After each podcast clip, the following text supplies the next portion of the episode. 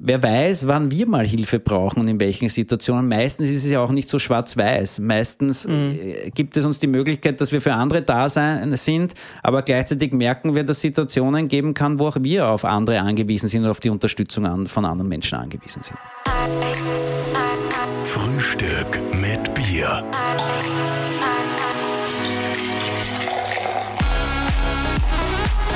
Herzlich willkommen zu einer neuen Ausgabe von Frühstück mit Bier, unsere letzte im schönen Jahr 2021.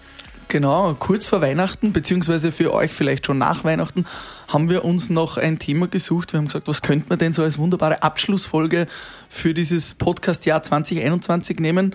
Viele Folgen haben wir aufgenommen und am Schluss haben wir gesagt, wir möchten gern noch etwas mit karikativem Hintergrund. Und ja, was würde da besser passen als der Herr, der vor uns sitzt, in Rot gekleidet. Auf der Brust steht groß oben Caritas und du. Und er ist äh, seit 2013 Geschäftsführer der Diözese Wien, äh, der Caritas Diözese Wien, war davor Pressesprecher und ist so ein bisschen das Gesicht der Caritas Österreich, kann man sagen. Ähm, Klaus Schwertner, hallo. Ja, guten Morgen. Hallo Klaus, gefreut uns, dass du Zeit nimmst. Kurz vor Weihnachten sind wir. Ähm, hast du da jetzt viel zu tun? Ist das Primetime bei euch oder? Also die Caritas-Arbeit zeichnet sich in den letzten Jahren dadurch aus, dass das ganze Jahr und natürlich vor allem in der Krise auch wirklich es äh, ein Fulltime-Job Fulltime und mehr ist. Aber ähm, auch das ist klar, zu Weihnachten ist es besonders intensiv weil viele Menschen draufkommen, dass sie gerade da Gutes tun wollen. Das ist schön und das ist wichtig. Ähm, manchmal würde ich mir ein bisschen wünschen, dass Weihnachten 365 Tage im Jahr ist. Äh, in Bezug auf, dass wir auf die Schwächsten nicht vergessen, mhm. äh, auf die Ärmsten nicht vergessen und da diesen Zusammenhalt, den wir gerade jetzt in der Krise brauchen, eigentlich das ganze Jahr dringend äh, benötigen. Klaus, ich glaube, dann kannst du zum Frühstück äh, heute an diesem wunderbaren Dienstag mal kurz ein Bierchen brauchen, oder? Total. Ich habe mich heute schon so gefreut, dass ich zum ersten Mal seit meiner Studentenzeit zum Frühstück ein Bier trinken darf. Wir haben ein kleines Gösserbier mitgenommen. Cheers. Wir stoßen einmal an Cheers. mit der Dose natürlich heute Servus. Stille. Prost. Prost. Studentenzeit, du hast es angesprochen, du hast Gesundheitsmanagement studiert, oder? Ah, ist schon gut, so ein Bier am Morgen vertreibt, kann man sagen. Ja, naja, ich weiß nicht. Also ich, ich, ich, hab, ich trinke in der Früh immer lieber einen Kräutertee, gebe ich ehrlich oder, zu. Oder Mess, äh, Habe ich auch heute. Äh, Messwein trinke ich nicht. ähm, danach äh, einen Kaffee, den habe ich jetzt gerade getrunken, aber super, dass als nächstes jetzt gleich ein Bier, Bier ansteht. Danke euch. Ähm, wie, wie war denn so der Weg zur Caritas? Das ist vielleicht der ganz spannend auch. Also heute bin ich äh, mit dem Elektroauto hergefahren, oh. ähm, aber ihr meint wahrscheinlich, wie ich zu Caritas insgesamt gekommen bin. Mhm. Ähm, naja, ich habe eigentlich wollte ich immer Kinderarzt werden und habe das relativ hartnäckig verfolgt, aber dann irgendwann äh, das Studium, nämlich das Medizinstudium, doch an den Nagel gehängt. Dann habe ich Zivildienst gemacht beim Roten Kreuz. Warum ähm, hast du das an den Nagel gehängt? Boah, weil ich diese Schwarten an auswendig lernen, das hat mir überhaupt nicht taugt. Also ich habe mir schon irrsinnig gut vorstellen können, als Kinderarzt mal äh, zu arbeiten, mhm. aber ich habe mich relativ wenig damit beschäftigt, wie dieser Weg dorthin ist. Und mir ist das alles viel zu langsam äh, gegangen. Äh, also zuerst die viele Theorie, die man damals noch äh, laut Lehrplan äh, zuerst lernen musste. Jetzt hat sich der Lehrplan ja äh, verändert, dass das sozusagen ähm, gemischt ist, schon von Anfang an Praxis und äh, Theorie. Und dann habe ich eben Zivildienst gemacht, ähm, habe mich entschieden, dass ich auf der Fachschule in Krems Gesundheitsmanagement äh, studiere. Hat mir sehr getaugt, weil ich schon in der Richtung weiter was äh, machen wollte. Und so hat dann eins das andere ergeben. Ich habe direkt äh, dann während dem Studium ähm, noch, ähm, weil ich da auch schon Familie hatte, beim Roten Kreuz hauptberuflich gearbeitet, Teilzeit in der Nacht und am Wochenende bin ich Notarztwagen äh, gefahren und habe die Leitstelle, äh, an der Leitstelle Dienste gemacht. Und dann ähm, bin ich zur Landesklinikenholding in Niederösterreich äh, gekommen. Das war mein erster Job nach, äh, nach der Fachhochschule. Dort äh, sind gerade die Gemeindespitäler vom Land Niederösterreich übernommen worden. Ich habe zuerst dort im Personalbereich begonnen, dann aber im Bereich äh, Presse, Öffentlichkeitsarbeit, Marketing. War dort drei Jahre lang und dann fragen mich viele, wie ich eigentlich zur Caritas gekommen bin. Und das war mhm. ja die mhm. konkrete Frage. Es war ein eine stinknormale Stellenausschreibung in der Tageszeitung Der Standard, die ich okay. gesehen habe. Und es war die erste Bewerbung, die ich geschrieben habe. Damals schon auch mit dem Hintergedanken, ich gebe es ganz ehrlich zu, dass ich relativ lang nach St. Pölten gependelt bin, aus Klosterneuburg und mir dachte, bin, Wien wäre ein Job super. Mhm. Ja, und dann bin ich bei der Caritas gelandet. Ähm, die beste Entscheidung oder eine der besten Entscheidungen meines Lebens. Die Caritas. Jetzt mal für alle ähm, ein bisschen übergeordnet, die vielleicht die Caritas nicht so gut kennen. Was ist denn der Hauptjob bzw. die Hauptaufgabe der Caritas? Was ist das, was ihr, was ihr hauptsächlich macht? Naja, wir sagen immer, äh, die Kurzformel ist Not sehen und handeln. Nächstenliebe ohne Wenn und Aber. Und das drückt es eigentlich sehr gut aus. Äh, unsere Aufgabenfelder sind ganz, ganz äh, vielseitig vom Bereich Pflege, äh, Betreuung, Menschen mit Behinderung, Auslandshilfe, Inlandshilfe, Obdachlosenarbeit, ähm, Integrationsprojekte, ähm, die Sorge um Menschen auf der Flucht und, und, und. Das ist total spannend. Das macht es manchmal auch recht herausfordernd natürlich, mhm. ähm, weil es ähm, diese Vielfalt, ähm, weil äh, man manchmal auch das Gefühl hat, die Not hört ja nie auf. Aber gleichzeitig äh, fragen mir ja viele Menschen, wie man das immer aushaltet, all diese Not, all dieses Elend. Ähm, und ich antworte immer gleich, ja, das ist schon da und das ist manchmal auch bedrückend, aber Gleichzeitig ist Caritas für mich auch in einer Kurzformel ein Mutmachprogramm, nämlich ähm, wo gezeigt wird, dass Veränderung zum Positiven möglich ist, ähm, dass ganz viel oft mit kleinen ersten Schritten beginnt. Das habe ich in der Caritas-Arbeit äh, so oft erlebt, wo man sich selber denkt, macht das überhaupt Sinn, diesen ersten Schritt zu sehen? Und dann gehen viele Menschen mit einem diesen ersten Schritt äh, mhm. gemeinsam. Und so passiert Veränderung und das ist großartig. Wir waren nämlich auch sehr überrascht, wie wir uns vorbereitet haben. 15.600 hauptberufliche Mitarbeiter über 50.000 Ehrenamtliche. Äh, das ist da die Caritas eigentlich schon mehr ein Unternehmen als eine Hilfsorganisation?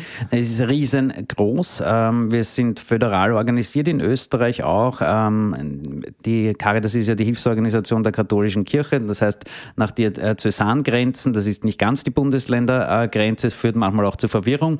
Mhm. Ähm, und, Wo warum? ist da der Unterschied? Weil gleich Na, zum Beispiel in, in Niederösterreich und Wien, die Caritas Ärzte beziehungsweise Wien, wo ich verantwortlich auch bin, ähm, ist Wien und halbes Niederösterreich. Also Niederösterreich ist sozusagen in der Mitte geteilt. Äh, Wein- und Industrieviertel und Wald- und Mostviertel. Also Wald- und Mostviertel gehört zur Diözese St. Pölten.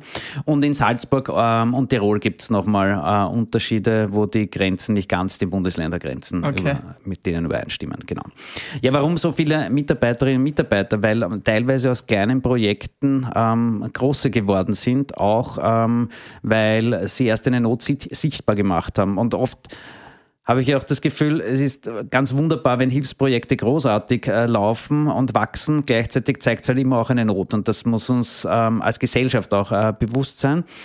Warum ähm, auch so viele Mitarbeiterinnen und Mitarbeiter? Weil zum Beispiel in der Pflege, ähm, unserem größten Bereich, ähm, das ähm, eine Dienstleistung ist, wo es natürlich ganz viel auch eins zu eins Betreuung braucht. Ähm, viele Mitarbeiterinnen und Mitarbeiter dort im Einsatz sind, ähm, aber auch im Bereich Menschen mit Behinderung.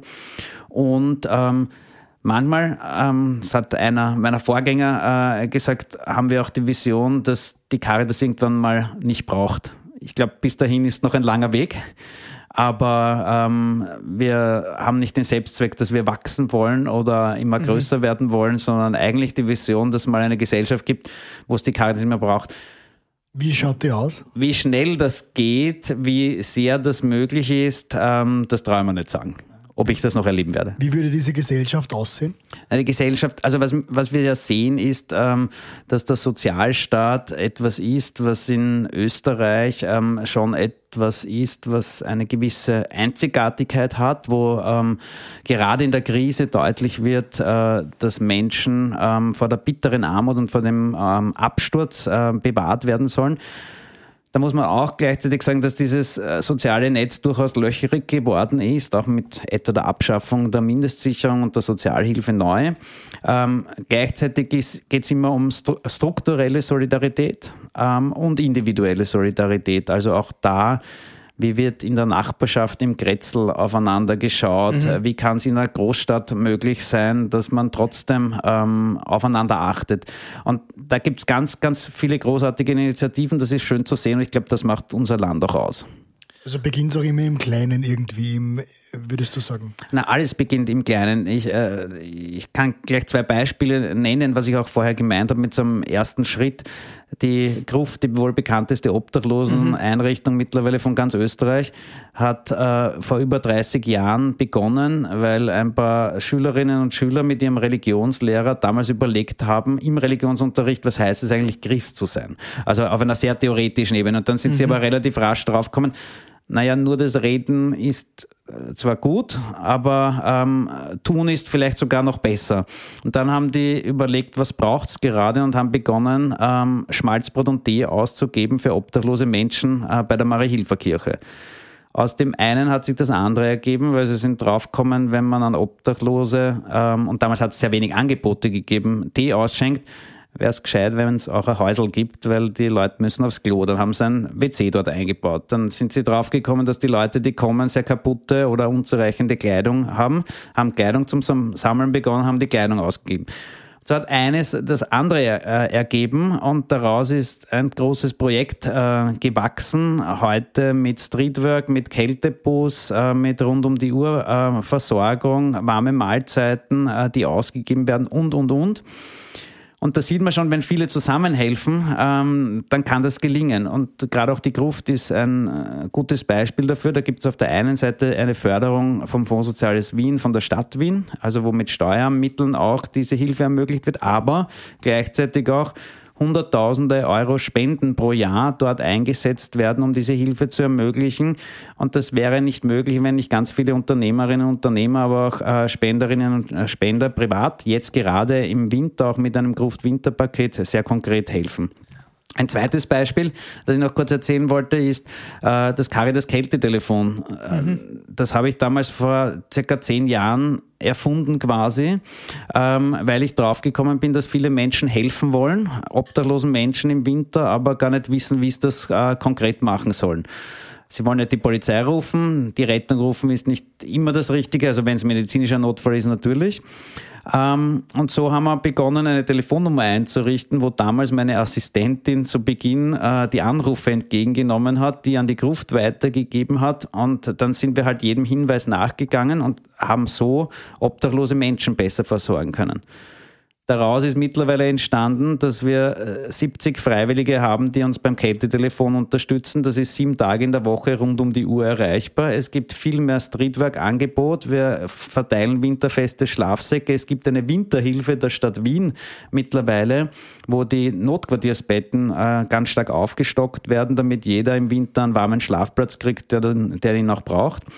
Und das sieht man. Manchmal braucht es diese ersten Schritte, wo man sich vielleicht fragt, Macht das jetzt überhaupt Sinn? Ähm, wie am besten tun? Also man soll sich schon überlegen, dass man Dinge nicht nur gut gemeint, sondern auch gut tut. Das macht mhm. Caritas Arbeit nämlich auch aus, dass sie nämlich professionell ist. Aber ähm, aber da sieht man, ähm, wie Dinge auch wachsen können. Mittlerweile gibt es das Caritas Kältetelefon in fast allen Bundesländern. Habe ich auch schon ein paar Mal angerufen bei uns in Danke. Linz. Ja. Ähm, weil du, jetzt haben wir viel von Obdachlosen gesprochen. Ja, wir stoßen einmal an zwischendurch, gell? Gut, das Gösser geht immer Auf das Kältetelefon. Auf das Kältetelefon.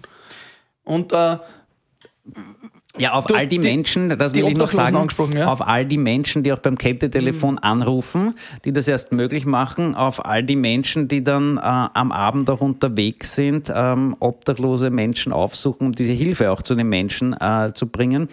Ähm, weil ähm, man sieht auch da, wir würden auf diese obdachlosen Menschen gar nicht aufmerksam werden teilweise, mhm. weil früher waren die noch im öffentlichen Raum an einigen wenigen Plätzen, rund um die Bahnhöfe, ähm, vielleicht in Wien am, am Karlsplatz, äh, wo halt mehrere U-Bahn-Linien zusammenkommen. Mittlerweile ist aber so, dass sie wirklich an versteckten Orten sind, mhm. vereinzelt sind, auch weil sie teilweise verdrängt wurden aus dem öffentlichen Raum. Und da brauchen wir einfach die Hilfe von der Bevölkerung. Das ist großartig zu sehen, wie das auch jetzt während Lockdown-Zeiten und Co. trotzdem funktioniert, dass die Menschen hinsehen und nicht weg sind. Wenn wir, wenn wir viel von den Obdachlosen sprechen, das ist natürlich eine wichtige Gruppe, aber wem hilft die Caritas allgemein noch? Weil wo, wo, ist die, wo sind die Brennherde? Wo, wo ist Feuer am Dach? Wo seid ihr am meisten gefragt? Naja, wo insgesamt äh, in Österreich, aber in Wirklichkeit in Europa Feuer am Dach ist, ist wirklich der Bereich Pflege. Äh, warum? Ähm, weil ähm, die gute Nachricht ist, dass wir alle immer älter werden. Mhm. Ähm, damit wird aber auch äh, klar, dass der Pflegebedarf äh, entsprechend steigt. Und dass wir in diesem Bereich einfach viel zu wenig äh, Fachkräfte haben und einen akuten Fachkräftemangel haben. Wir wissen, dass wir in den nächsten Jahren äh, zusätzlich 100.000 Arbeitskräfte im Bereich der Pflege brauchen.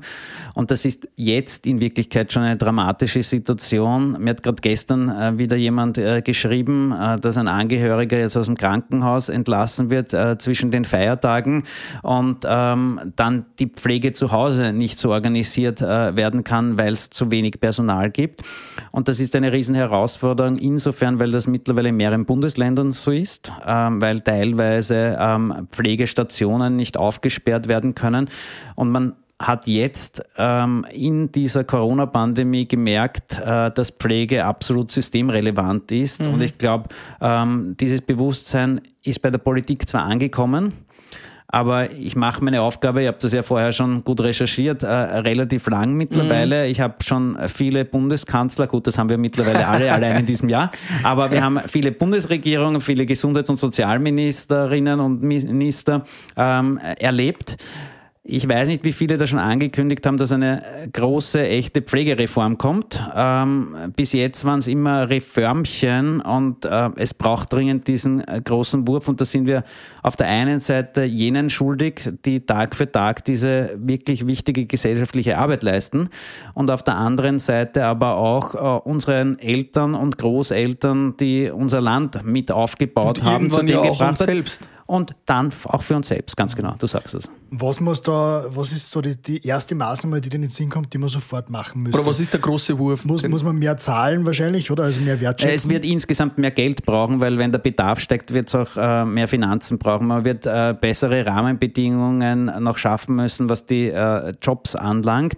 Ähm, und ähm, es wird ähm, Ausbildungsoffensiven brauchen. Und die Frage ist, ob das ähm, nur ähm, zu decken ist, die Fachkräfte äh, aus Österreich heraus oder ob es da auch Zuwanderung brauchen wird von qualifizierten Pflegekräften. Gleichzeitig muss man sagen, die gibt es ja schon. Also äh, wenn in vielen Bereichen über die Integration gesprochen wird, in der Pflege ist das selbstverständlich, weil äh, in Österreich arbeiten Pflegekräfte aus der Slowakei, aus Rumänien, aus Ungarn, also aus osteuropäischen Ländern ähm, und natürlich auch noch ähm, seit ähm, in der Vergangenheit aus, von den Philippinen und, und Co.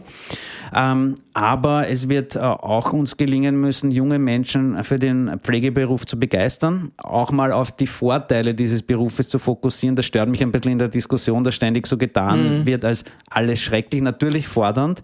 Aber es ist ein Beruf, der wohnortnahe möglich ist. Ähm, aber recht sexy wird er nicht dargestellt. Fixe, genau, ganz genau. Im Moment, Und vor allem in der Diskussion. Es ja. wird zu wenig sein, nur das Image zu verbessern, aber ich glaube, schlecht reden darf man auch nicht. Ja. Sicher auch ein Beruf, der ja sehr für uns selber auch also Wertschätzung gegenüber den Menschen gibt und für einen selber eine total als tolle Bestätigung ist. Oder? Ich habe jetzt ähm, heuer im Sommer, weil ich das immer wieder auch versuche, ähm, ja sehr viel auch bei uns in, in den Projekten, in den Häusern äh, zu sein. Und ich habe mal einen halben Tag äh, so als Hilfspraktikant mitgearbeitet bei uns in einem, einem Pflegehaus. Und da habe ich schon beides gesehen, dass das wirklich ein sehr, sehr fordernder Beruf ist. Überhaupt, ähm, wenn es auch darum geht, äh, Menschen mit demenziellen Erkrankungen äh, zu betreuen, zu pflegen, ähm, dass die psychiatrischen Erkrankungen auch äh, bei hochbetagten Menschen natürlich im Steigen begriffen sind. Aber gleichzeitig haben mir dort äh, viele der äh, Kolleginnen und Kollegen erzählt, wie viel sie zurückkriegen, wie gern sie diesen Job auch machen. Und das glaubt man halt vielleicht nicht, wenn man mit Älteren arbeitet. Das glaubt man eher, wenn man mit Kindern arbeitet und noch Fortschritte sieht. Aber gleichzeitig ist es auch ganz wichtig, Menschen auf ihrem letzten Weg äh, menschenwürdig zu begleiten, zu betreuen, das professionell, aber auch entsprechend empathisch. Mhm. Die Caritas hängt jetzt natürlich sehr stark mit der Kirche zusammen. Wie ist das, muss man da, wenn man als Mitarbeiter zur Caritas kommt, quasi äh, bei der Kirche sein? Ähm, wie schaut es da mit Religion aus? Ihr habt in eurem Credo ja auch, wir helfen Menschen auch abseits vom Geschlecht, von der Herkunft und auch von der Religion. Wie passt das zusammen mit der Kirche? Wie seid ihr da verbunden und wie sehr pflegt ihr auch immer noch kirchliche Werte da in der Caritas? Also ich glaube, ähm, das, was du gerade gesagt hast, ist ja kein Widerspruch, äh, mhm. äh, sondern ähm, macht genau Caritas Arbeit aus. Ähm, ich, ich sage ganz oft, dass die Caritas ja kein Parteiprogramm ist, weder äh, türkis oder schwarz oder was gerade ist, ähm, rot, äh, grün, blau äh, und pink, wie auch immer. Ähm, wir werden gerne ähm, eingeordnet von politischen Parteien oder von Regierenden manchmal, weil wir auch unbequem sind und anwaltschaftlich tätig sind in diese Kategorien. Aber die Caritas-Arbeit entspringt dem Evangelium, diesem, äh, diesem Grundgedanken. Und das ist bis heute spürbar. Konkrete Frage, muss man ähm, bei der Kirche sein, um bei der Caritas zu arbeiten? Nein, das ist jetzt schon äh, nicht der Fall. Muss man ähm, sich diesen Werten verpflichtet fühlen ähm, und stehen die auch bei uns im Leitbild? Ja, natürlich. Äh, auch deshalb, weil wir die Hilfsorganisation der katholischen Kirche sind. Welche Werte sind es genau? Barmherzigkeit, Nächstenliebe, Solidarität, äh, Subsidiarität. Also das sind ähm, aus der katholischen Soziallehre ähm, die entsprechenden Begriffe und Werte, genau. Ich glaube, die spürt man, wenn man ähm, mit der Caritas unterwegs ist, ähm, Caritas-Häuser auch betritt. Ähm, ich bin heute Abend wieder unterwegs mit dem Kältebus, ähm, begleite meine Kolleginnen ähm, und Kollegen ähm, auf Wienstraßen, wenn wir obdachlose Menschen ähm, aufsuchen wie da ähm, Menschen begegnet wird, wie sie ähm, einfach auch respektiert werden, ähm, da braucht man nicht viel drüber reden, dass die Menschenwürde unteilbar ist, äh, sondern das wird dort einfach gelebt. Da zählt jeder gleich viel. Ähm, genauso wie du es auch beschrieben hast, unabhängig von äh, Geschlecht, Religion, Herkunft und dergleichen. Ähm, das finde ich extrem wichtig und das ist einer der Gründe, warum ich so gerne äh, für die Caritas äh, tätig bin und versuche auch einen Beitrag zu leisten mit den vielen Kolleginnen und Kollegen, die du schon äh, genannt hast. Ähm, das ist für mich schon was Besonderes, muss ich ganz ehrlich sagen. Wir haben vor kurzem eben äh, dicken Weihnachtsmann-Kostümen Spenden gesammelt. Mit einer Spendenbox sind wir durch Linz gegangen und haben wir da auch für eine Organisation Spenden sammeln dürfen. Und da ist immer irgendwie die Frage gekommen, nehmt ihr das Geld eine für euch, kommt das eh an, wird das eh wirklich abgeben? Und äh, das bringt mich natürlich auch ein bisschen zu der Frage, ähm, kommt das Geld auch bei der Caritas an? Wo geht das Geld hin, das ihr bekommt? Und vor allem auch, wie finanziert sich denn die Caritas? Mit so vielen Mitarbeitern, da wird ja nicht mehr alles mit Spenden finanziert. Kommt da auch der Kirchenbeitrag dazu? Wie, wie sieht denn da so die, die Struktur aus dahinter, wie ihr finanziell auch da aufgestellt seid? Also diese Frage höre ich ja fast so oft. Ähm, kommt das Geld auch an? Mhm. Wie jene Frage, wie haltet man das ganze Leid aus? Mhm. Ähm, kommt dann noch. Ich glaube, die kommt auf der äh, Stelle zwei. ähm, und ähm, da kann ich nur sagen, ja, das kommt an ähm, und wir haben unabhängige Wirtschaftsprüfer, äh, die unseren äh, Jahresabschluss prüfen. Wir haben das Spendegütesiegel. Also es gibt einige Qualitätskriterien auch, auf die man schauen kann. Ähm, jeder, der bei uns in, in den Einrichtungen, in den Häusern ist, sieht, ähm, wie diese Hilfe auch ankommt. Es sind ja nicht nur Geldspenden, sondern es sind auch Sachspenden und es sind Zeitspenden, die eingesetzt äh, werden. Es gibt in den letzten Jahren Jahren äh, den Trend, dass Menschen auch ähm, immer ähm, spezifischer und genauer auch ähm, spenden wollen. Das heißt eben etwa zum Beispiel Gruft-Winterpaket, einen warmen Schlafsack, eine warme Mahlzeit. Mhm. Ähm, gleichzeitig gibt es auch äh, Menschen, die sagen, ähm, ich gebe euch das Geld, weil ihr seid die professionelle Hilfsorganisation und ihr wisst auch, wo es am dringendsten gebraucht wird. Und ich glaube, wir brauchen beides, damit wir gut arbeiten können. Konkrete Frage auch, wie, wurden, wie werden wir und wie wurden wir finanziert? Ähm, wir kriegen ähm, für Dienstleistungen, die wir im Auftrag der öffentlichen Hand machen, natürlich auch äh, Steuergeld von äh, Fördergeberinnen und Fördergebern, etwa in der Pflege, etwa im Bereich Menschen mit Behinderung oder Obdachlosenarbeit. Das sind manchmal äh, Vollfinanzierungen, manchmal, meistens sind es Teilfinanzierungen. Und äh, man muss ganz klar auch sagen, wir kriegen ähm, für manche Projekte ähm, entweder keine Förderungen, das ist oft so, wenn wir mit Dingen auch neu beginnen.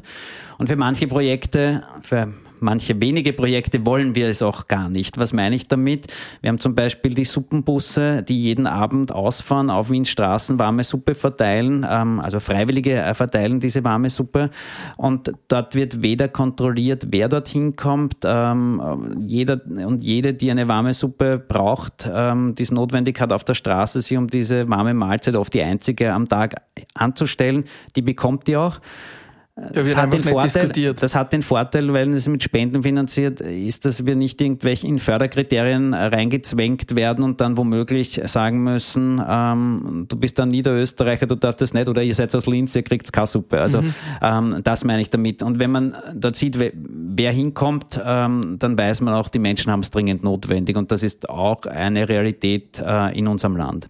Mhm. Ähm, Kirchenbeitrag war noch eine ja, Frage. Genau, also Kirche. wir bekommen, wir bekommen ähm, von den jeweiligen Diözesen oder in, in Wien von der Erzdiözese eine entsprechende Unterstützung auch. Und in manchen Diözesen ist es auch möglich, ähm, dass man den Kirchenbeitrag zweckwidmet für unterschiedliche ähm, ähm, Angebote und äh, eines davon oder, oder Hilfen, die möglich gemacht werden. Eines davon ist die Caritas. Mhm. Wer sind denn so eure Hauptspender? Habt ihr da auch irgendeine sozusagen eine Zielgruppe? Ein Profil?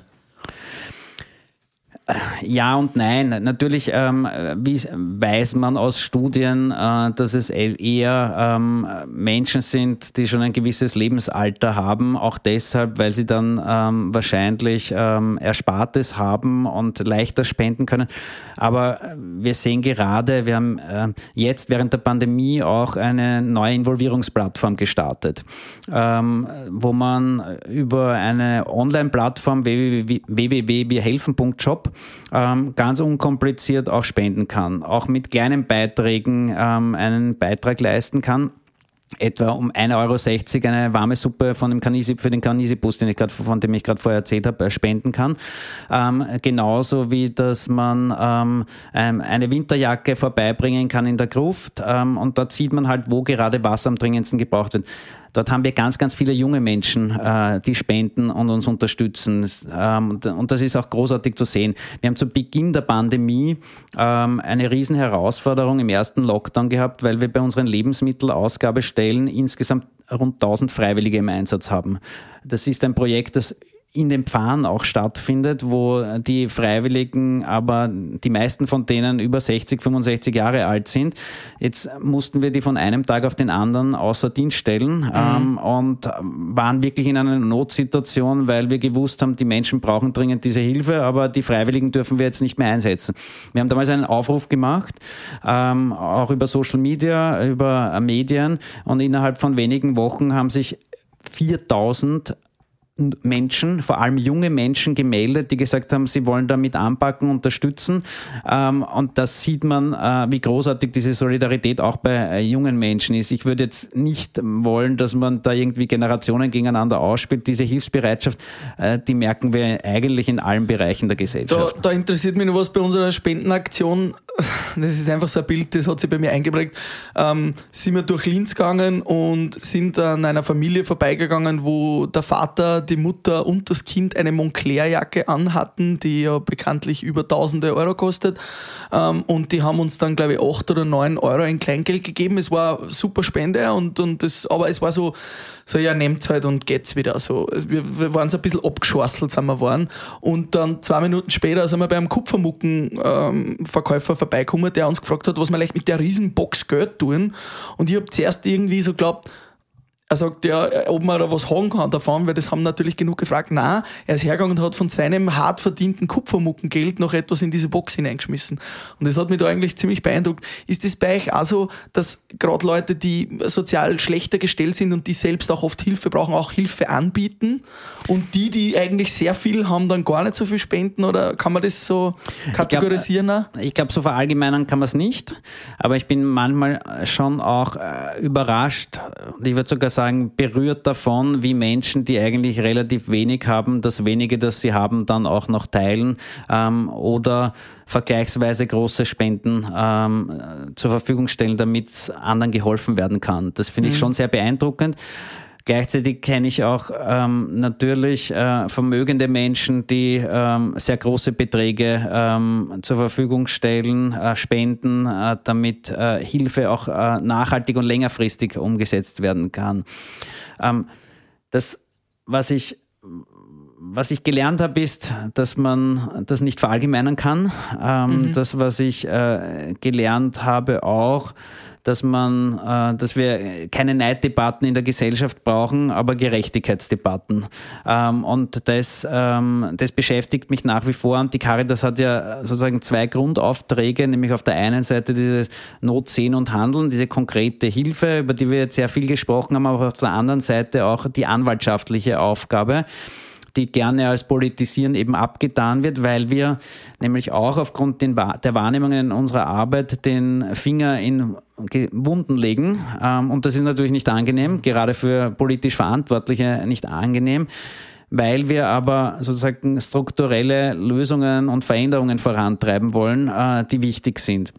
Ähm, das ähm, das ist schon etwas, was ich glaube, was weiterhin wichtig ist, äh, dass wir daran arbeiten, wie kann diese äh, solidarische Gesellschaft auch ähm, zukünftig ausschauen. Ähm, was können wir uns leisten und meistens ist ja, was wollen wir uns leisten? Ähm, wofür werden welche mhm. Mittel zur Verfügung gestellt? Und ähm, da, da mache ich mir jetzt schon, muss ich ehrlicherweise sagen, auch Sorgen, wenn es um die Kosten und Folgekosten äh, dieser Pandemie geht. Das wird nicht die Alleinerziehende, nicht die kinderreiche Familie, nicht der Mindestpensionist äh, zahlen können, ähm, sondern da wird es andere Lösungen geben müssen. Und da kann man nicht früh genug davor warnen, ähm, dass nicht bei jenen gespart werden darf, äh, die heute schon jeden Euro dreimal umdrehen müssen. Und da sehen wir gerade jetzt im Winter, dass das ganz viele Menschen sind ähm, die vor der Frage stehen, kann ich noch heizen oder kann ich mir den Kühlschrank äh, noch füllen? Ähm, und wenn man sich vor Augen führt, dass die Mieten ganz stark gestiegen sind in den letzten Jahren, dass die Energiekosten äh, gerade explodieren, muss Strom. man ganz ehrlicherweise sagen, Strom, Gas, Öl. Ähm, und dann sind das jene Ausgaben, die armutsbetroffene Menschen besonders trifft, ähm, weil sie den Großteil ihres äh, Einkommens äh, für genau diese Dinge ausgeben müssen. Ähm, dann ist das der Appell schon heute an die Politik, ähm, bitte bei denen nicht sparen und nicht noch mehr Menschen, die durch die Gesundheitskrise in eine soziale Krise gekommen sind, ähm, weiter unter Druck setzen. Wie denkst du, kommen wir zu so einer gerechten Gesellschaft? Weil, also ich habe schon das Gefühl, auch wie du jetzt zuerst gesagt hast, wenn man den Menschen eine Plattform gibt zu helfen, dann will ja jeder gern helfen. Also das ist ja, glaube ich, was, was, was uns Menschen auch extrem viel gibt, mhm. zu helfen. Man muss halt irgendwie so das Setting schaffen, dass die Leute helfen können, oder? Also ich glaube, das ist ja wirklich ein gutes Gefühl auch zu helfen. Du hast es jetzt gerade beschrieben, man bekommt auch was zurück. Ähm, und ich habe im letzten Jahr ja auch ein äh, Buch geschrieben, ähm, Gut Beistrich Mensch zu sein, ähm, wo ich auch beschrieben habe, ja, es ist ja sogar erlaubt, dass es egoistische Gründe gibt dafür, dass man Gutes tut. Und ich glaube auch, es wird niemand geboren ähm, und nimmt sich jetzt vor, ich will gerne ein schlechter Mensch sein, ähm, mhm. sondern ich will gerne etwas beitragen, ich will gerne äh, schauen, wie es äh, mir gut geht, ja natürlich, aber wie es auch meiner Umgebung, meiner Familie, meinen Freunden und dergleichen geht, weil wir am Ende drauf kommen, dass gerade wenn die Kluft äh, zwischen Arm und Reich besonders groß ist, hat das Auswirkungen für die gesamte Gesellschaft. Ähm, sieht man ja in äh, vielen anderen Ländern, mhm. wo sich dann sehr Vermögende hinter äh, Riesenmauern Zäunen. und äh, Stacheldrahtzäunen verbarrikadieren müssen. Ähm, ich glaube, in so einer Gesellschaft will niemand leben. Ähm, und genau deshalb müssen wir uns damit auseinandersetzen, wie kann es nicht nur mir selber gut gehen, sondern wie kann es auch unseren Nächsten gut gehen.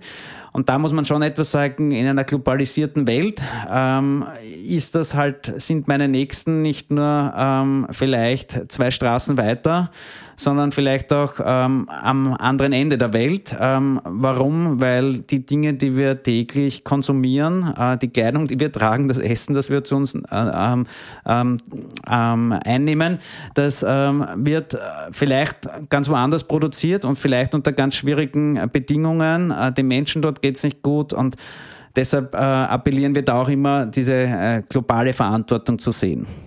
Sollte das nicht auch mehr ausgezeichnet werden, also im Sinne von, dass man sieht, wo die Dinge herkommen? Äh, auch im Supermarkt, auch in den, in, in, den, in den Märkten? Ich halte das für extrem wichtig, weil es für uns als Konsumentinnen und Konsumenten äh, ja ganz schwer nachvollziehbar ist, wie sind diese, ähm, diese Waren, die wir da kaufen, eigentlich entstanden. Es gibt natürlich schon Trends auch, dass ähm, jetzt gerade mit Fridays for Future und Co. wieder äh, Secondhand auch ähm, eine, eine Renaissance quasi äh, mhm. erlebt und dergleichen. Aber das ist ja auch etwas, wir ähm, können diese Welt ja nicht nur zu, einem, äh, zu, einem posit zu einer positiveren verändern, ähm, dadurch, dass wir anderen helfen, sondern durch ganz viele Entscheidungen, die wir jeden Tag treffen. Ähm, durch tun oder nicht tun, ähm, auch durch Kaufentscheidungen. Und das ist uns oft gar nicht so bewusst. Ähm, und oft ziehen wir uns ja auch gerne zurück und sagen, na, das macht ja gar keinen Sinn. Und die Politik mhm. ist schuld. Und das ist auch äh, gerade in Zeiten von Social Media relativ einfach, dass wir uns auf, an Shitstorms beteiligen, Empörungswellen vorantreiben aber uns da auch sehr schnell aus der Verantwortung nehmen. Was kann denn ich ganz persönlich beitragen, ähm, damit es Veränderung gibt? Was kann man noch tun, damit es eine gerechtere Welt äh, gibt? Man muss darüber reden. Gerade so, wie wir es jetzt auch tun. Aber drüber reden, das bringt mich zur nächsten Frage. Ähm, Aufmerksamkeit ist natürlich für eine Organisation, wie es ihr seid, sehr wichtig. Wir haben jetzt immer wieder mal auch durch Skandale und Empörungen Licht ins Dunkel und Co. gehört, die sehr oft auch mit großen Partnern wie dem ORF zusammenarbeiten, mit großen Medien zusammenarbeiten. Die Caritas sieht man nicht bei einer Caritas-Gala im ORF oder bei, bei Krone Hit hört man nicht die Caritas. Wie ist das? Braucht man als Spendenorganisation einen großen Medienpartner, um Aufmerksamkeit zu kriegen? Wollt ihr das bewusst nicht? Wie, wie ist da der Zusammenhang auch mit so großen Medien? Also wir haben ähm, natürlich auch große, äh, große Partnerschaften, auch mit dem ORF, mit der Kronenzeitung, mhm. äh, mit Bundesländerzeitungen und dergleichen, weil das wichtig für unsere Arbeit ist. Ähm, gleichzeitig erlebe ich bei der Caritas auch, dass es äh, nicht eine Organisation ist, ähm, wo es riesen Charity-Galas äh, gibt. Also mhm. das nimmst du schon richtig wahr, ja. ähm, wo äh, dann ein Gala-Dinner stattfindet, ja. äh, fünf Gänge-Menü ähm, und dann werden auch noch Spenden gesammelt und in Wirklichkeit sind die Spenden, die gesammelt sind, vielleicht einen Bruchteil äh, davon wert, was diese Abendveranstaltung kostet da krampft sich bei mir immer einiges zusammen, wenn ich so etwas mhm. sehe. Nicht, dass ich den Menschen, die daran teilnehmen, absprechen möchte, dass sie Gutes wollen, aber da geht es schon auch um ein gewisses Gespür und um eine Verhältnismäßigkeit. Und das ist das, was ich, was ich vorher auch gemeint habe. Wir müssen uns halt überlegen, und das ist ein Beispiel auch gut, das du vorher gebracht hast, ähm, wollen wir nur ein paar Almosen geben, damit wir vielleicht nicht so ein schlechtes Gewissen haben? Oder tut das Helfen auch manchmal ein bisschen weh. Mhm. Also, ähm, weil wir eben entsprechend Verantwortung übernehmen und dann eine ernsthafte Spende äh, geben oder auch auf etwas verzichten, mhm. ähm, damit es anderen besser geht. Ich glaube, um diese Frage wird es wohl auch gehen. Mhm. Ich höre da den Frühstück mit Bier Bierwagen. Der Frühstück mit Bier Bierwagen. Ja, der bringt uns frisches Bier. Wir stoßen nochmal an, Gösser Merzen aus der Dose, frisch und kalt am Morgen. Cheers. Ganz begeistert ist er noch nicht. Nein. Also ganz ehrlich, am Vormittag Bier, daran werde ich mich nicht gewöhnen. Das sage ich euch. Das mache ich nur euch zuliebe. Ja, das ist, passt. Ähm, und die schönen Erinnerungen der Studentenzeit werden wieder wach. Genau, das ist so der Moment, wo wir auch über das sprechen, über, wir, wir reden normalerweise über Jugendsünden, über lustige Geschichten, die dir oder auch der Organisation mal passiert sind, ähm, über irgendwas, was ein bisschen peinlich war, was einfach unterhaltsame, nette Geschichte zur Auflockerung zwischendurch ist. Hast du da vielleicht irgendwas? Eine Rauschgeschichte, Jugendsünde? Oder ist auch der Caritas mal irgendwas passiert, was eigentlich ein bisschen eine peinliche Geschichte war und es war aber irgendwie lustig? Naja, also mir als, als, als Kind äh, war mir ähm, alles peinlich. Also zum Beispiel jetzt mit euch da sitzen und reden oder Referat halten oder so irgendwas, das war für mich äh, totaler Stress und war mir immer urpeinlich. Ich bin knallrot angelaufen. Das war jetzt nicht eine lustige Geschichte, sonst hat mich eher gestresst. Aber glaubt man ja äh, fast gar nicht, weil ja. ich jetzt eine dieser Stimmen oder Gesichter der Kari, das bin, wie ihr das vorher angesprochen habt. Ähm, eine peinliche Geschichte. Naja, hm, da hat's mal, hat's mal von mir persönlich diese, diese ähm, äh, Geschichte gegeben mit dem Liveball äh, ja. 2015. Wo du in, Ähm, Als Flüchtling, und oder? damals Flüchtling? bin ich, äh, bin ich quasi als ähm, äh, Flüchtling verkleidet, Mhm. eher als Kunstfigur auf diesen Liveball gegangen. Damals war das äh, Motto beim Liveball Gold. Ähm, und ich bin dort ähm, ähm, hingegangen. Ich hatte nicht sehr viel an. Eine Schwimmweste. Unterhose, sonst nicht sehr viel. Und ähm, eigentlich, weil ich damals aufmerksam machen wollte auf äh, das Sterben im Mittelmeer, ähm, äh, an den Grenzen Europas, bis heute ja ein Thema, wenn man an die äh, Grenzsituation Belarus und äh, Polen äh, gerade denkt und die dramatische Situation. Aber ich würde sagen, das ist zumindest von der Wirkung her ziemlich in die Hosen gegangen. Und es ist im Nachhinein denke ich mal, es ist ziemlich peinlich äh, gewesen, insofern, weil mir Blackfacing vorgeworfen worden ist. Also Dinge, die ich sicher nicht beabsichtigt habe, aber man kann auch sagen, bei der Kommunikation ist halt ähm, das, was bei den Empfängerinnen und Empfängern ankommt, oft oder meistens das Entscheidende. Meine Absicht war das nicht, aber ein bisschen, wenn ich mir heute die Fotos anschaue, ein bisschen peinlich ist mir das schon. Wird mir natürlich ähm, vereinzelt auch noch äh, vorgehalten. Ähm, aber in Wirklichkeit ist jetzt auch schon wieder äh, sehr lang her und eigentlich bin ich ganz zufrieden, dass mir in naher Zukunft jetzt, äh, in naher Vergangenheit meine ich, äh, keine Peinlichkeit einfällt, sondern Okay. eine, die schon sechs Jahre zurückliegt. okay. Du setzt ja generell das sehr auf Aufmerksamkeit. Es, es hat ja auch diese Aktion gegeben des äh, Flower Rains, äh, wo du für ein Neujahrsbaby äh, hast du einfach äh, positive Nachrichten gesammelt und in Buchform übergeben für ein, ähm, ein Kind äh, von ausländischer Herkunft oder was das Mit was- Migrationshintergrund, das einen Shitstorm erlitten hat, weil es Nein, es war Neujahrsbaby damals mit unglaublich. Ähm, das war eh um diese Zeit, Ja. also für wenige Tage nach Weihnachten, ähm, wo ähm, auch aus meiner Zeit bei der Landeskliniken Holding, ich kannte, dass es ja ein Wettrennen gibt, quasi fast. ähm, welche Geburtenabteilung oder welches Spital hat das, äh, hat Wer das Neujahrs, äh, quasi, wer, wer, hat, äh, wer, wer hat das Neujahrsbaby, äh, Bundesländer-Ranking, äh, Landesranking. Und so hat es in äh, Wien auch, so hat in Wien auch ein, ein Neujahrsbaby in diesem Jahr wieder gegeben. Und ich habe das Bild gesehen und habe mitbekommen, wie sich die Leute ähm, freuen darüber, wie glücklich die Familie da eingeschaut. Und dann habe ich relativ rasch mitbekommen, wie ähm, was da abgeht. Also was für ein Shitstorm und in Wirklichkeit was für Gewalt, ähm, äh, verbale Gewalt zumindest, da äh, spürbar war in den Online-Foren, auf Social Media und Co. Ich weiß das auch Und das, noch, das habe war ich, das war für mich unerträglich und zwar ja nur deshalb, äh, weil die Mutter ein Kopftuch getragen hat. Ähm, und damals habe ich, ich auch so einen Moment gehabt, da muss man doch irgendwas dagegen tun. Da muss doch äh, ganz viele Menschen in unserem Land gehen, die sagen, hey, da müssen wir Stopptafel aufstellen und sagen, so nicht. Oder da müssen wir rote Linien aufzeigen, was akzeptieren wir in unserer Gesellschaft nicht. Und ich war mehrere Stunden echt auch ratlos, was tun. Und habe mir gedacht, na Wahnsinn, wie viele Leute da so, so arge Meldungen posten. Und dann war ich gerade am Weg am Abend nach Hause zu meiner eigenen Familie und habe mich erinnert ähm, an die Geburt meiner Tochter und wie, wie, wie, was für wunderbare Momente das sind, diese ersten Stunden nach der Geburt eines Kindes, aber gleichzeitig auch, wie verletzlich man in so einer Situation ist. Ich habe mir gedacht, wie geht's dieser Familie jetzt? Hoffentlich kriegen die das nicht mit.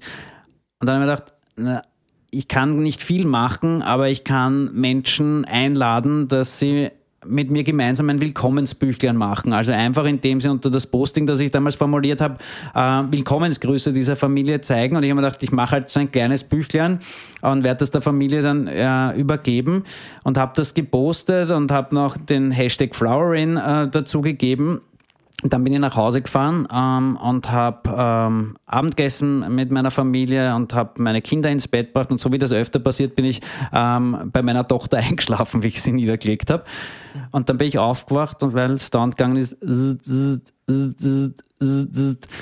eine Nachricht nach der anderen und ein Like nach dem anderen. Es war unpackbar. Ich hätte das niemals für möglich gehalten. Wir haben dann am nächsten Tag äh, das Posting auch auf Englisch übersetzt. Es ist um die ganze Welt gegangen. Aus allen Kontinenten sind Nachrichten geschickt worden. Cool. Ein, äh, also Wahnsinn, was es für ein Medienecho gegeben hat, bis in die New York Times. Das ja. war ein Wahnsinn, wirklich. Und ich sage euch, ich habe dieses Posting geschrieben wie ich am Weg nach Hause war, ich bin auf der Heiligenstädter Lände rechts rangefahren, weil ich zuerst bei der roten Ampel zum Tippen begonnen habe. Ähm, bin dann rechts rangefahren, bin in dem kalten Auto gesessen, habe auf meinem Handy dieses Posting äh, getippt. Niemals im Leben hätte ich mir gedacht, dass da zehntausende Menschen Nachrichten schicken. Cool. Dieses Buch ist A3 groß, mehrere Kilo schwer geworden. Aus diesem Mini-Posting ist wirklich eine weltweite Umarmung geworden. Und ich war total glücklich, dass ich es der Familie dann auch persönlich überreichen konnte. Ähm, die Familie hat auch, und das war mir nicht so bewusst, natürlich dann im Laufe der Zeit ähm, sich wirklich Sorgen gemacht ähm, durch diese Riesenaufmerksamkeit. Mhm. Ich habe mir damals gedacht, Wahnsinn, ich konnte nicht mal absprechen mit der Familie, ob ihnen das überhaupt recht ist, ähm, dass ich das mache. Das ist auch der Grund, warum es ähm, heute ähm, nicht mehr erwünscht wird, übrigens, dass ähm, Bilder von der Familie gezeigt werden, ähm, dass auch der Name gezeigt, äh, noch genannt wird. Das heißt, es wäre super, wenn wir da ein Pieps drüber legen könnten. Mhm. Ähm, und, ähm, und ich finde, das ist auch zu respektieren. Gleichzeitig habe ich schon auch gemerkt, ähm, wie die Eltern gesagt haben, sie werden ihrer Tochter das zum 18. Geburtstag dieses Buch schenken, ähm, dass dieses Mädchen sieht, da gibt es da draußen ganz viele andere Menschen und das Einzige, was ich gemacht habe, ist in dem Fall, dass ich diesen Menschen einen Kanal gegeben habe, wie sie das zum Ausdruck bringen können. Und ich denke mir gerade auch, wenn wir an äh, letzten Sonntag jetzt denken, äh, wo es in Wien äh, diese ähm, Gedenkfeier, ähm, dieses Lichtermeer äh, gegeben hat, rund um den Ring und in einigen Landeshauptstädten auch. Ähm, wo äh, der Toten gedacht wurde, äh, der Corona, äh, die durch Corona verstorben sind, ähm, aber auch an all jene, die auf den Intensivstationen, in Pflegeeinrichtungen, in Krankenhäusern gerade in dieser Krise da sind für andere. Und wir gleichzeitig im Kopf haben die Corona-Demos, die wir erlebt haben, dann könnte man jetzt automatisch glauben, all die, die so laut sind, die sich so empören, die da Hass schüren, laut Freiheit äh, schreien und gleichzeitig nicht bedenken, äh, was sie auch selber beitragen müssen an Pflichten, die sie einnehmen, um diese Freiheit für uns alle wieder zu ermöglichen, ähm, dann wird man automatisch glauben, dass das mehr sind. Mhm. Nur deshalb, weil jemand laut ist, weil er schrill ist, ähm, bedeutet das noch nicht, dass das mehr sind. Hier immer wieder auch Zeichen zu setzen, ähm, das finde ich großartig und ich glaube, gerade das brauchen wir nicht nur zu Weihnachten, sondern das ganze Jahr und das brauchen wir gerade in Krisenzeiten. Und wir werden gerade was Corona anlangt, was die Pandemie anlangt, einen langen Atem brauchen. Mhm. Auch, auch, mich. Auch, auch als Caritas. Glaubst Wahnsinn du, natürlich. Wahnsinn natürlich, weil für ganz viele Menschen die Gesundheitskrise schon zu, jetzt zur sozialen Krise geworden ist. Ähm, dass ganz viele Menschen sich erstmals an die Caritas gewandt haben, weil sie Hilfe brauchen. Menschen, die vielleicht gestern noch selber geholfen haben, heute oder morgen Hilfe brauchen. Mhm. Niemals gedacht hätten, dass das möglich ist und wie schnell das gehen kann. Und das zeigt es ja auch, ähm, weil wir vorher über Gerechtigkeit und über Spenden und über das Helfen gesprochen haben. Wer weiß, wann wir mal Hilfe brauchen und in welchen Situationen. Meistens ist es ja auch nicht so schwarz-weiß. Meistens mhm. Äh, gibt es uns die Möglichkeit, dass wir für andere da sein, sind, aber gleichzeitig merken wir, dass es Situationen geben kann, wo auch wir auf andere angewiesen sind und auf die Unterstützung an, von anderen Menschen angewiesen sind. Genau. Mhm. Wie, wie siehst du da die Zukunft? Wie siehst du das, unsere Situation in zehn Jahren? Siehst du positiv in die Zukunft überhaupt? Ich bin wirklich äh, Berufsoptimist und ähm, jemand, der ganz stark an die Zuversicht und den Zusammenhalt in einer Gesellschaft glaubt. Und zwar nicht in einer naiven Form, sondern in einer sehr konkreten, weil ich das jeden Tag an so vielen Orten wahrnehme, was da alles möglich ist. Aber äh, eines ist auch ganz klar, je länger diese Pandemie aktuell dauert, desto mehr nervt sie nicht nur, sondern desto mehr Menschen geraten unter Druck. Ich habe es vorher eh schon angesprochen. Und das sehen wir halt auch sehr konkret. Ähm, ich glaube, dass da schon etliches an staatlichen äh, Unterstützung auch gegeben hat, die einiges abfedern konnten bis jetzt. Wir werden aber auch einen langen Atem brauchen, was äh, diese Gesundheitskrise anlangt, im Sinne von, dass wir uns selber bewusst machen müssen, dass das eigene Handeln nicht nur eine individuelle Entscheidung ist, sondern auch ähm, einen Unterschied für andere Menschen macht. Und ich mag jetzt keine Impfdiskussion führen, aber äh, ja, auch das Impfen ist natürlich so eine Handlung, die nicht nur mich selber betrifft, sondern auch äh, eine Gesellschaft in äh, einer Pandemie.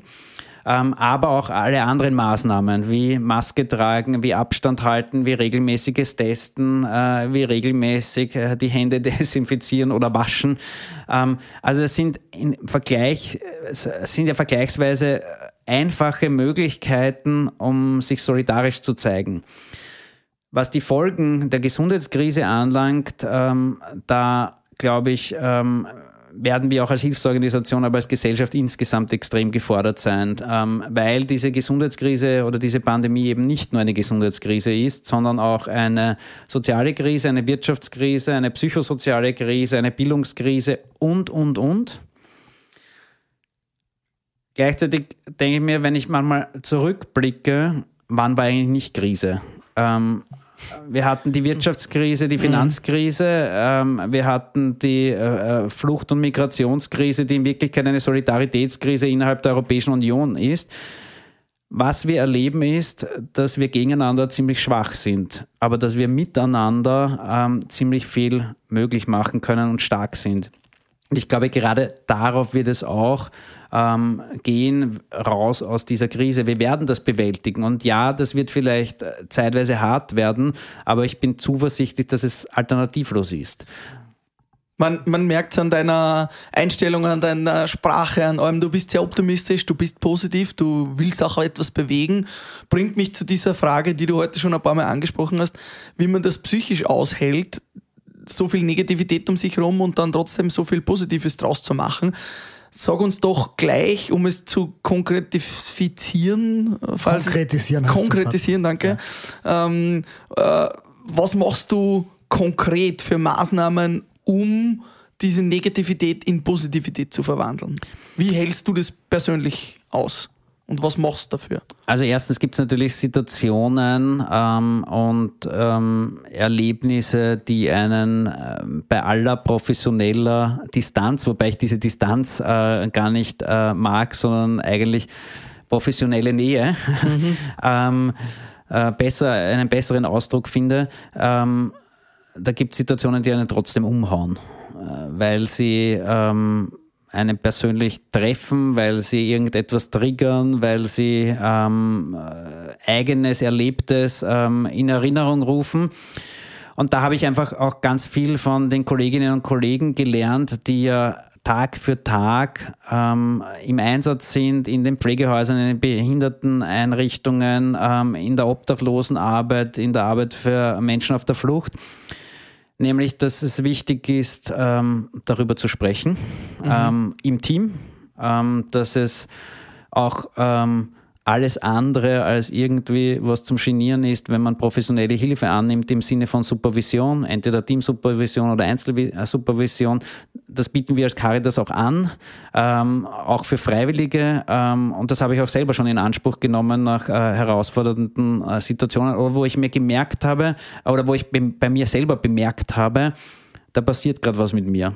Da bin ich nicht mehr dieser grundpositive Mensch, ähm, sondern ähm, da mu muss man in sich selber hineinhören und auch aufpassen. Also ich glaube, das ist ganz wichtig. Mhm.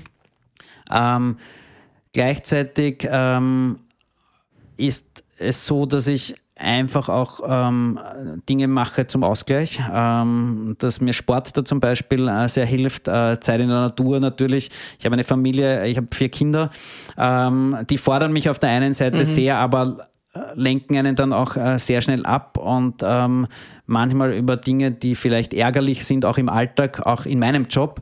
Ähm, relativieren die sehr schnell, was wichtig ist und was jetzt weniger wichtig ist. Das finde ich, äh, finde ich schön zu bemerken. Aber das, was mir am meisten Kraft und Energie gibt in der Arbeit ist, jeden Tag melden sich Menschen mit der Frage nicht, ob sie helfen können, sondern wie sie helfen können wenn ich jetzt auf Social Media auf meine Private Messages äh, schaue, egal auf Instagram oder Facebook, bin ich ganz sicher, dass sich schon wieder Menschen gemeldet haben und nachfragen, ähm, sie hätten da und da Zeit, äh, sie würden gern das und das machen, sie haben zu Hause äh, Winterkleidung gesammelt, wo wird die gerade dringend gebraucht.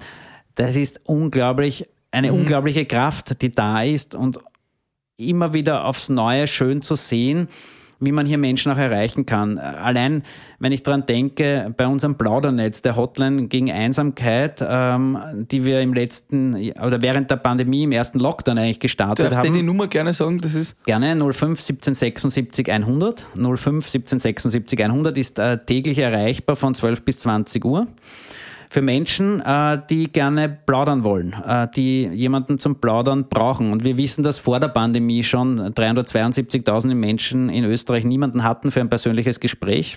Das ist echt eine irre Zahl. Mhm. Habe ich auch bis vor kurzem nicht so äh, im Bewusstsein gehabt.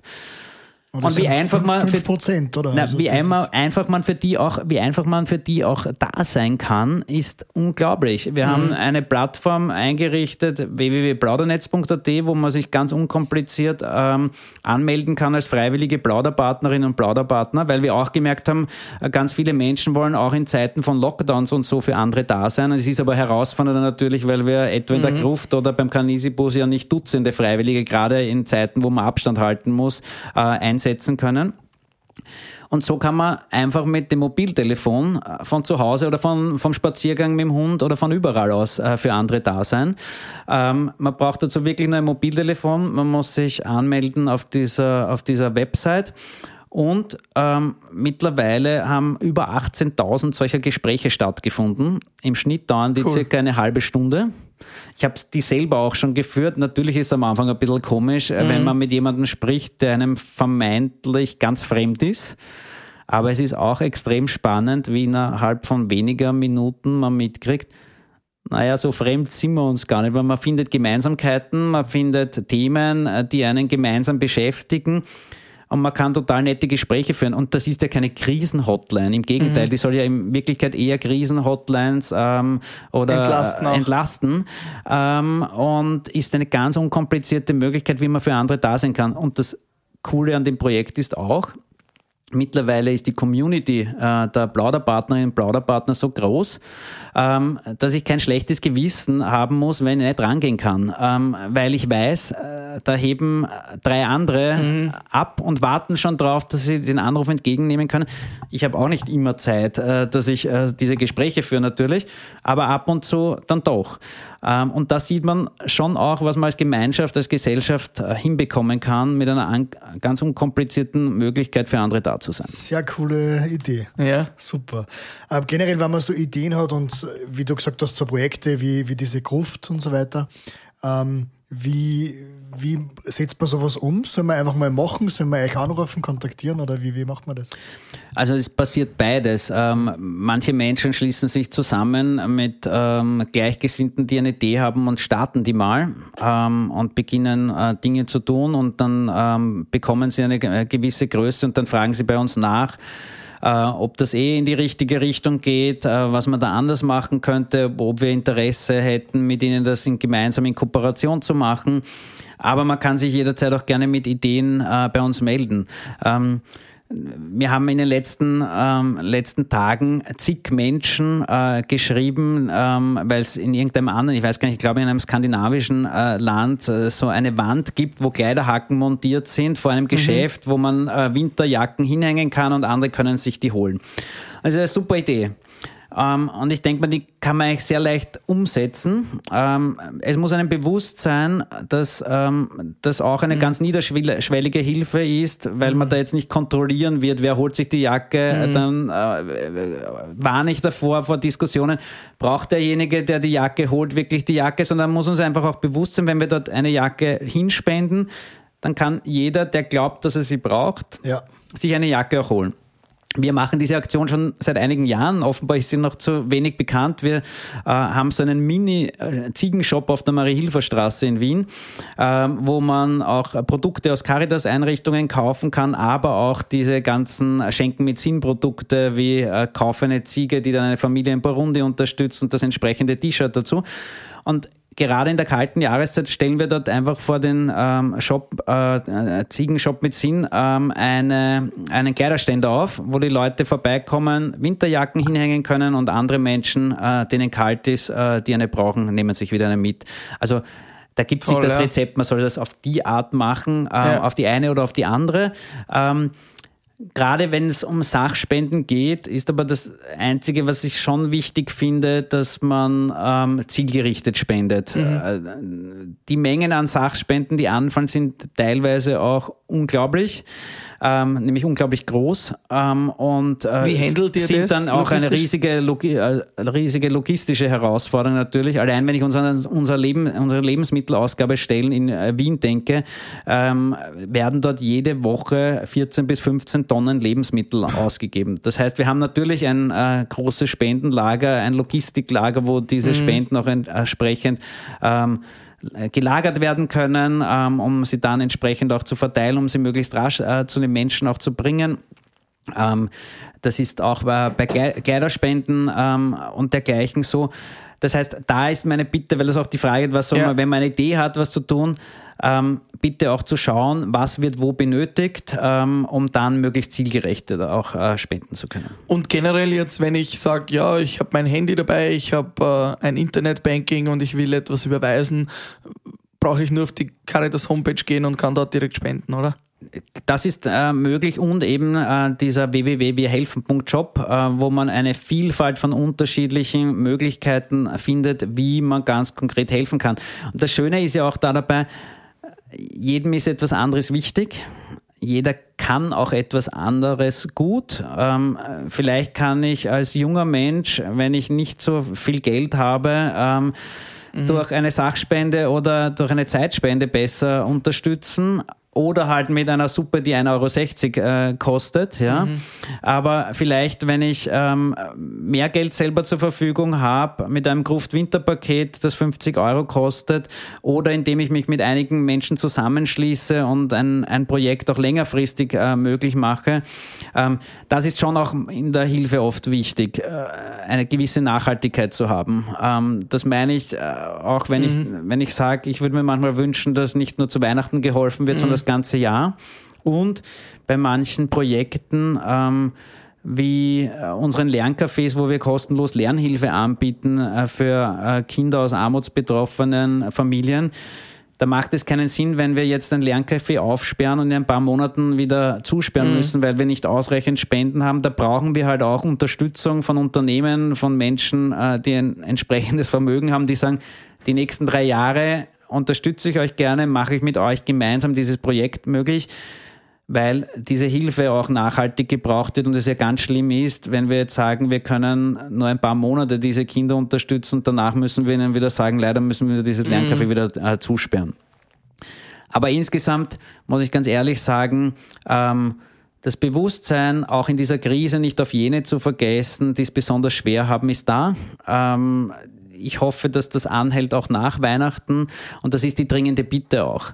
Wir werden in der Hilfe einen langen Atem brauchen. Wir sehen, dass die Anfragen bei der Caritas steigen. Allein im letzten Jahr haben sich 60.000 Menschen bei uns in Sozialberatungsstellen gemeldet.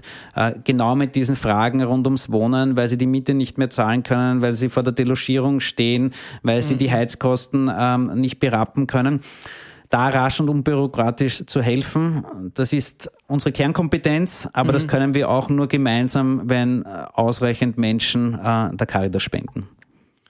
Also, das ist der Aufruf vor oder auch nach Weihnachten oder vor Silvester oder auch nach Silvester zu spenden, wenn ihr diese Folge hört. Unterstützt die Caritas. Danke dir für diese tollen Worte. Am Ende von Frühstück mit Bier gibt es immer noch einen kurzen Bier-Rap. Kurze Fragen, kurze Antworten. Bier Word Rap. Das würde ich tun, wenn ich nicht bei der Caritas wäre. Das habe ich mir schon ganz oft überlegt und ich werde ja auch oft gefragt, ob ich in die Politik gehe. Das habe ich schon mehrmals abgelehnt und ich bin bis heute total froh. Ähm, ich kann mir momentan gar nicht vorstellen, was ich ähm, bei der machen würde, wenn ich nicht bei der Caritas bin, weil es eigentlich die schönste Aufgabe der Welt ist. Wie viel Prozent meines äh, Einkommens soll ich spenden im Jahr? Da will ich keine Tipps geben. Das ist die gleiche äh, Frage wie, ähm, wie äh, kann ich jedem Bettler äh, etwas geben? ich muss nicht, aber ich kann. Ähm, und man muss sich das auch äh, jeder für sich selber äh, überlegen. Ähm, ich habe es eh vorher schon gesagt, es darf ruhig auch ein bisschen wehtun. Und wir sollen es uns auch manchmal nicht zu bequem machen, weil, weil wir gern zu Hause auf der Wohnzimmercouch äh, sitzen und äh, schimpfen auf die Welt da draußen, aber es braucht auch Überwindung, sich zu besinnen, was kann ich denn persönlich beitragen, damit äh, diese Welt ein bisschen gerechter, ein bisschen heller, ein bisschen menschlicher wird. Meine Lieblingsaussage aus der Bibel oder so Message der Religion. Äh, ganz ist, eindeutig, fürchtet euch nicht. Also eigentlich äh, kommt das ja auch im Weihnachtsevangelium vor, Lukas 2,10, das ist übrigens die einzige Stelle, muss ich zugeben, die ich aus der Bibel zitieren kann. ähm, also so schnell und so frei. Ähm, weil ich glaube, dass ähm, es auch Mut braucht, ähm, oft Hilfe zu leisten oder diesen ersten Schritt zu sehen, über den wir heute eh schon mehrmals äh, gesprochen haben. Ähm, und äh, fürchtet euch nicht, finde ich eine unglaublich mutmachende Botschaft, ähm, gerade zu Weihnachten, aber das ganze Jahr. Das letzte Mal gebetet habe ich. Ja, das ähm, gestern, weil ich äh, gestern auf einem Requiem war ähm, von einem Priester, den ich sehr geschätzt habe. Ähm, aber ich brauche persönlich nicht äh, unbedingt eine Kirche dazu, um zu beten. Manchmal mache ich das einfach in der Natur. Äh, wenn ich laufen bin und an irgendeinem Wegkreuz oder an sonst einem, einem, einem für mich wichtigen Ort ähm, ähm, stehen bleibe. Ähm, ich bete auch mit meinen Kindern ähm, und manchmal hatte ich auch schon Phasen, wo ich sehr gehadert habe auch ähm, und längere Zeit nicht gebetet habe. Wie betest du konkret? Also sehr persönliche Frage wahrscheinlich, aber wie? Still. Ja. Ähm, und meistens sind es Bitten oder auch ein Danke. Und ich glaube, ähm, ich merke schon auch, weil mich fragen ja auch viele Menschen, ähm, was, ähm, wie es mir mit der Religion geht und mit der Kirche geht und dergleichen. Und ich gebe es ganz ehrlich zu, ich habe immer wieder auch Probleme äh, mit ähm, einigen Aussagen von Bodenpersonal der katholischen Kirche oder auch von anderen Religionsgemeinschaften. Das hat mein Vater immer so bezeichnet, das Bodenpersonal. Das Ja. hat mir recht gut gefallen. Ähm, aber gleichzeitig, dass ähm, dies, dieser Grundgedanke, äh, über den wir heute auch gesprochen haben, Caritas, das, was aus dem Evangelium begründet ist, aber auch der Glaube ist etwas, was mir in meinem Leben bisher schon auch etwas äh, Kraftgebendes ist äh, und das mag ich nicht missen. Und abschließend die Frage: Ein Frühstück mit Bier hättest du gerne mal lebendig oder tot mit? Mit am Stiegel und nicht am Gösser. Was? Na, das tut uns aber jetzt im Herzen. weh. Wir hatten eher an eine Person gedacht. Ach so, dann habe ich die Frage falsch verstanden. ähm, Autsch. Das müssen wir schweres Fall, das wird rausgeschnitten. Das wird unserem Hauptsponsor Gösser nicht gefallen. Danke, Gösser, dass ihr dieses Frühstück mit Bier unterstützt habt. Nein, ich muss sagen, es hat eh super geschmeckt. Ich werde, wenn ich um 9 Uhr ein Bier wieder trinken sollte, nur ein Gösser. Ja, sehr gut. sehr gut. Genau. ähm, mit ganz vielen Menschen ähm, äh, würde ich gern frühstücken, weil ich auch merke, dass diese Unterschiedlichkeit der Menschen mich äh, so begeistert. Eines der schönsten, äh, schönsten Dinge der Caritas-Arbeit ist, teilweise sehr vermögende Menschen auch mit armutsbetroffenen Menschen zusammenzubringen. Und, ähm, und äh, wenn ein Stückchen da gelingt, dass die auseinandergehen und nachher draufkommen, so unterschiedlich sind sie gar nicht, ähm, wäre das äh, sehr schön. Aber um es sehr konkret zu sagen, ähm, mit meiner Frau. Aber ich glaube, die wird kein Bier trinken, weil die hasst Bier. Okay, gut, wir gönnen euch morgen ein Frühstück ohne Bier. Danke. Und wir sagen danke fürs Gespräch und Vielen Dank. für diese tollen Worte. Danke, lieber Klaus. Euch schöne Weihnachten, guten Rutsch. Und wir sehen, hören und fühlen uns hoffentlich im neuen Jahr gleich wieder. Dann können wir schon verraten, wir haben demnächst zu Gast Walter Ablinger, Behindertensportler und Olympiasieger, den wir jetzt noch ja, kurz vor und Silvester interviewen werden und das wird dann im Jänner ausgestaltet. Bis dahin wünschen wir euch alles Gute. Frohe Weihnachten. Frühstück mit Bier.